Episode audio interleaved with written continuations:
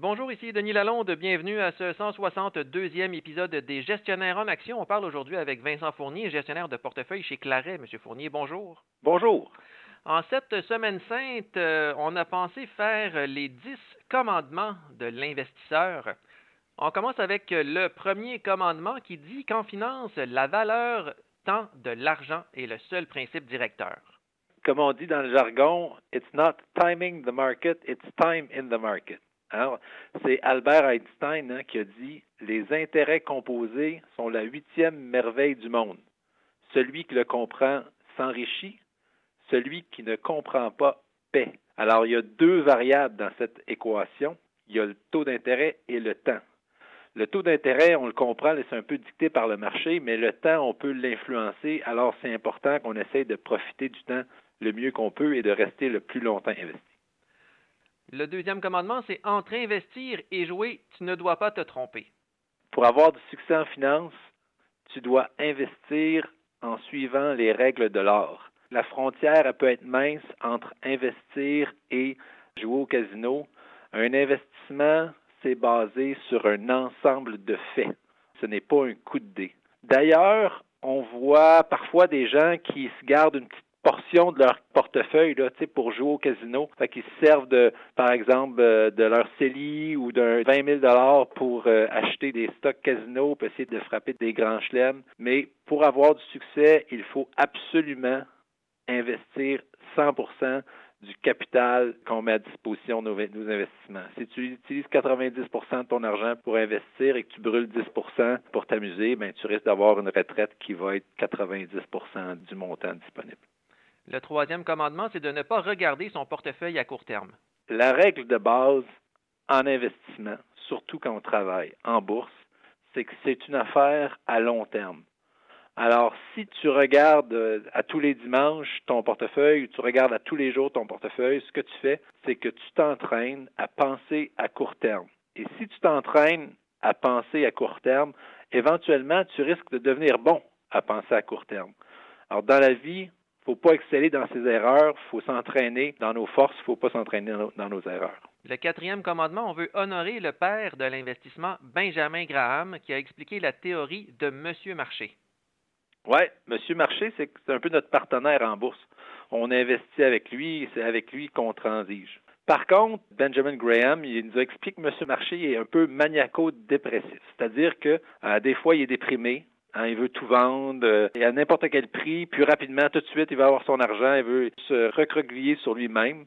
Et puis également, il y a des phases de manie, dans le sens qu'il est prêt à acheter n'importe quoi, n'importe quel prix, euh, il veut dépenser tout son argent, plus rien compte. Alors, c'est très important quand on travaille, quand on transige avec Monsieur Marché, c'est de l'ignorer quand il est en phase de manie et d'essayer de profiter de lui le plus possible quand il est déprimé puis il vend tout à rabais.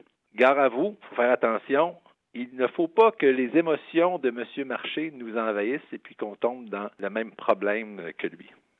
Le cinquième commandement, c'est ton portefeuille, tu diversifieras. Ne pas diversifier son portefeuille, c'est un peu comme jouer à la roulette russe avec ses investissements. Un portefeuille qui est concentré peut être facilement anéanti par des conditions défavorables et puis on ne veut pas ça, on veut un portefeuille qui fonctionne bien dans la plupart du temps. Le sixième commandement, ton plan, tu respecteras. Il faut faire un plan et le respecter.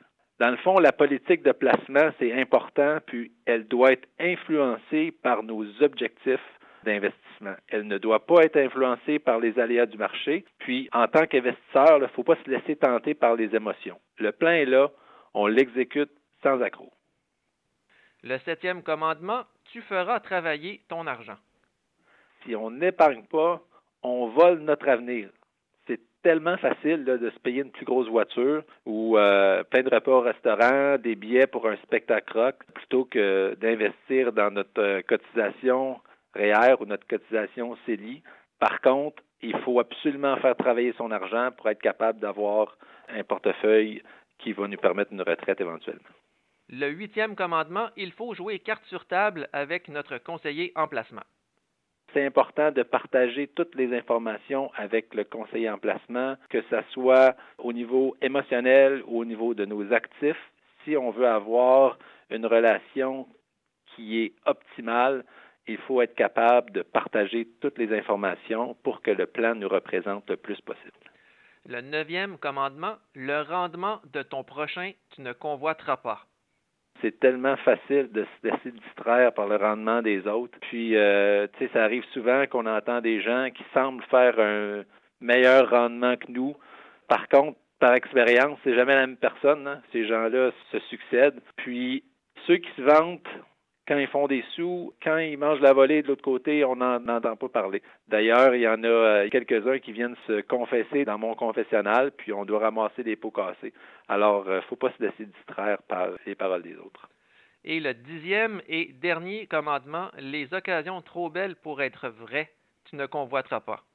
Il y a deux volets là-dedans. Il y a des classes d'actifs qui partent en fou pour des raisons bizarres, qu'on peut penser au Bitcoin, euh, les, des stocks de cannabis, la bulle technologique. Quand ça a l'air trop beau pour être vrai, euh, souvent c'est que ce n'est pas vrai, effectivement. Alors tout ce qui monte en fou, malheureusement, ça redescend en fou. Puis d'ailleurs, le deuxième volet, c'est qu'il il n'y a pas de stratégie qui produit systématiquement partout à travers le cycle des rendements qui sont plus élevés que la moyenne. Que ce soit n'importe quelle stratégie, des secteurs ou des fonds, ça se peut qu'à court terme, euh, ils aient du rattrapage à faire ou qu'ils passent par une bonne période. Comme une étoile filante, là, des fois ça s'enflamme puis ça part en fumée. C'est important d'avoir une stratégie diversifiée dans laquelle on investit dans plusieurs secteurs puis plusieurs classes d'actifs. Merci beaucoup, M. Fournier. Ça me fait plaisir.